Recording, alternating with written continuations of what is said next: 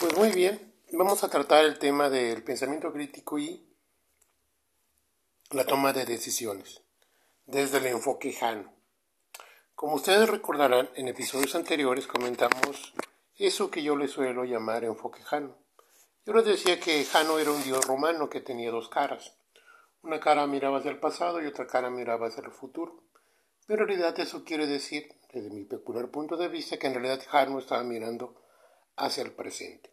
En el sentido que no puedes evitar el presente si no tienes memoria, no puedes evitar el presente si no tienes, digamos, algo por hacer. Dirían desde un enfoque cristiano, no puedes vivir sin esperanza. Pues muy bien. Otra forma de entender el enfoque Jano es que tus actos, como, como acabamos de señalar, están en función del pasado y del futuro. Pero en la otra, digamos, aspecto es que cada acción engendra, digamos, contrapartes. Un aspecto difícil, tal vez, y un aspecto fácil, un aspecto positivo, un aspecto negativo, un aspecto bueno y un aspecto malo. Con todo lo polisémico que esos términos son, el enfoque Jano nos muestra que la realidad es compleja en el sentido que no solamente eh, se tiene una dirección cuando se realiza una cosa. Tú tienes que pagar el precio de lo que has hecho y vas a recibir algo a cambio. En ese terreno habrá cosas en donde, es, donde el pago es muy caro o tal vez es barato y lo que recibes tal vez sea muy caro o tal vez no valió la pena.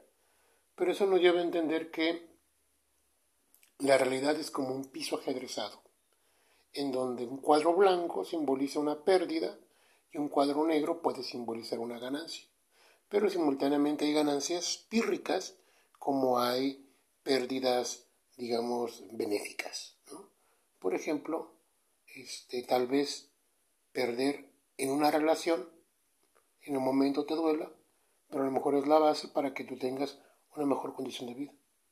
Tal vez ganar un socio te va a generar mayores problemas. Entonces todo tiene un aspecto, digamos, ambivalente. De ahí la idea del enfoque jano, de ahí la idea del piso ajedrezado. Pero ¿por qué estamos señalando esto?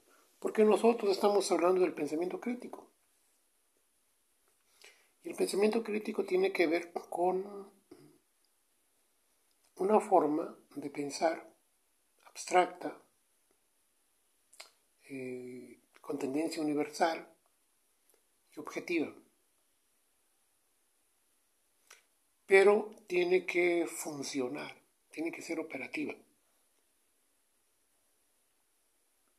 Pero también estamos hablando de toma de decisiones. Pero tú vas a tomar una decisión respecto a unas alternativas que se te presentan o que formulas en aras de resolver un problema.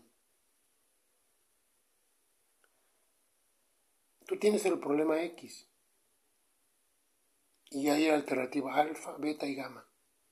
Y optas por la alternativa alfa y le echas a andar y con ello vas a deshacer, diluir o resolver el problema. Es decir, lo vas a solucionar. Pero así como lo estamos comentando es demasiado simplista y es demasiado, ¿cómo decirlo? Pues de poca monta. Es ingenuo. Y es ingenuo porque en realidad cuando tú ganas algo, pierdes algo. Y cuando pierdes algo, ganas algo. El problema estriba en saber si eso que perdiste y eso que ganaste, que es simultáneo, te conviene o no. Pero ¿cómo vas a saber si algo te conviene o no? Si ni siquiera sabes qué quieres. Si no sabes qué quieres, entonces no, no, no sabrás lo que te conviene o no te conviene. Entonces, en ese terreno hay que tener bien claro que el pensamiento crítico, la toma de decisiones para la solución de problemas, en un sentido vital, en un sentido profundo de tu vida, en un sentido de una filosofía para la vida, tiene que ver con algo que todavía es más complejo, que es con un proyecto de vida. Proyecto de vida en donde tú te, te trazas un objetivo y echas a andar ese pensamiento crítico para tratar, para trazarte ese objetivo, pero también para llegar a ese objetivo. Y ese pensamiento crítico se empieza a materializar en la toma de decisiones para solucionar los problemas, o sea, eliminar los obstáculos que se te presentan o que imposibilitan que tú puedas acceder a ese objetivo de vida que te has planteado. Ese es el punto. Si no sabemos qué queremos, estamos perdidos. Y por muy racionales que seamos, por muy brillantes que seamos, por muchos libros, por muchos conocimientos que tengas, pues es como ir a la biblioteca y no saber cuál es el libro que debes de leer para el día de hoy. En ese sentido, el enfoque Jano te formula una idea. Es que siempre tienes que pensar que cuando tú decides va a haber una relación de costo-beneficio. Y tú tienes que ver que ese costo-beneficio está en función de tu proyecto de vida. Ese es el punto, a mi parecer, primordial del pensamiento crítico. Por eso el pensamiento crítico no tiene que ver con una materia, o con una carrera, o con una disciplina, con una teoría. Tiene que ver con una disposición de vida. Creo que ese es el verdadero punto central del pensamiento crítico. Y para mi gusto, ese debería de ser el elemento prioritario de la formación educativa y de la formación en el lugar. Entonces, de poco sirve ser crítico, de poco sirve tomar decisiones si no parto del hecho que el mundo es un piso ajedrezado y que yo debo de tener una dirección. Y esa dirección me la da mi proyecto de vida. ¿Qué es un proyecto de vida? Es una proyección de lo que yo quiero hacer en función de mí y en función de los otros.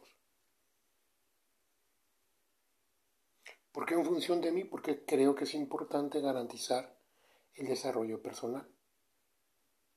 ¿Y por qué en función de los otros? Porque yo soy un animal social. Y no tiene sentido que yo me realice en lo individual si omito mi entorno social. Podemos ir todavía más allá. Mi entorno natural o mi entorno en general. Entonces, yo considero que preguntarse qué es el pensamiento crítico, qué es la toma de decisiones, cómo puedo echar a andar el, enfoque Jano, son preguntas importantísimas, pero resolverlas, hacerlas operativas en tu vida diaria, no tiene el menor sentido si tú no sabes qué quieres para tu vida y tu vida es con los otros para los otros y a pesar de los otros. ¿Por qué? Con uno, porque es mi vida. ¿Por qué con los otros? Porque hago vida con ellos. ¿Y por qué a pesar de ellos? porque hay muchos de ellos con los que no tengo una buena relación. Entonces, de lo que estamos hablando en última instancia, es que nosotros tendremos que buscar algo que, desde mi peculiar punto de vista, yo le denomino calidad de vida. Y la calidad de vida se va a vincular fundamentalmente con un concepto dual, el concepto de dignidad, que para mi gusto solamente tiene sentido si hay generosidad y hay gratitud. Si eso no está, si eso no es un elemento estructural presente en tu proyecto de vida, entonces tu pensamiento crítico, tu toma de decisiones, se convierte en algo mecánico, en algo frío, que simple y llanamente, pues te hace ver como un buen calculador como una buena calculadora, pero creo que genera grandes problemas existenciales. Creo que el punto no es ser un buen calculador, sino una persona sensata, una persona en la medida de lo posible cada vez más sana. Cuando hablo de sano me refiero a todos los ámbitos de la persona, lo físico, lo emocional, lo intelectual, lo económico, todos los ámbitos.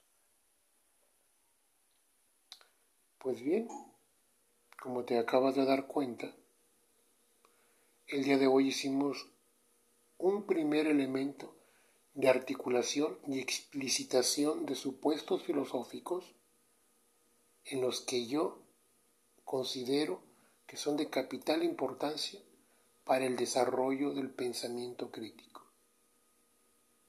Y ese elemento estructural que permite vincular el pensamiento crítico con la toma de decisiones para la solución de problemas es el enfoque jano más la idea de proyecto de vida.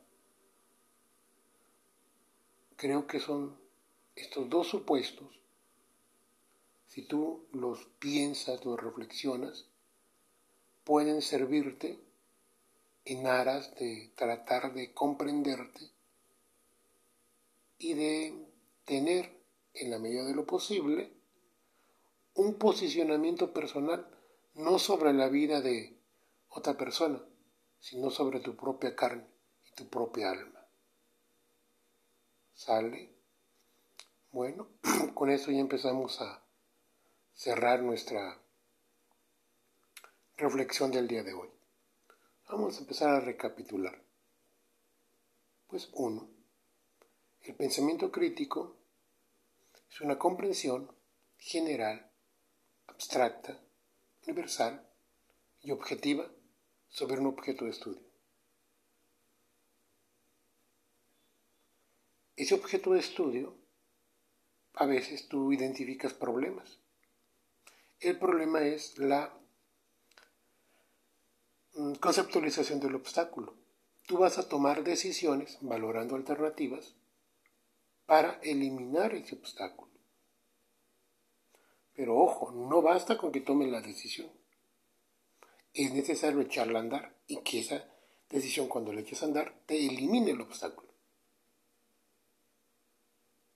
Pero ojo, antes de echar a andar una decisión, antes de tomar una decisión, tienes que ver que toda decisión tiene, como dicen los economistas, un costo de oportunidad. Y que es sensato buscar que cuando tú ganes algo, ver si te conviene y si pierdes algo, ver si te conviene o no. Y mejor aún, que siempre que ganas pierdes y siempre que pierdes ganas. Y hay que ver esa relación de costo-beneficio. El elemento estructural que de hoy se explicitó fue que el enfoque Jano te empieza a vislumbrar la necesidad de tener algo que oriente tu vida. Y eso que orienta tu vida se llama, desde mi peculiar punto de vista, proyecto de vida. Ya en otro momento platicaremos qué es un proyecto de vida, pero por lo pronto quédate con la idea de que el proyecto de vida es aquello que le da sentido, dirección a tus acciones. Y si, la, y si le da realmente sentido y dirección a tus acciones, entonces te dignifica. O te debe dignificar para ser más, más claro. ¿Qué quiere decir esto?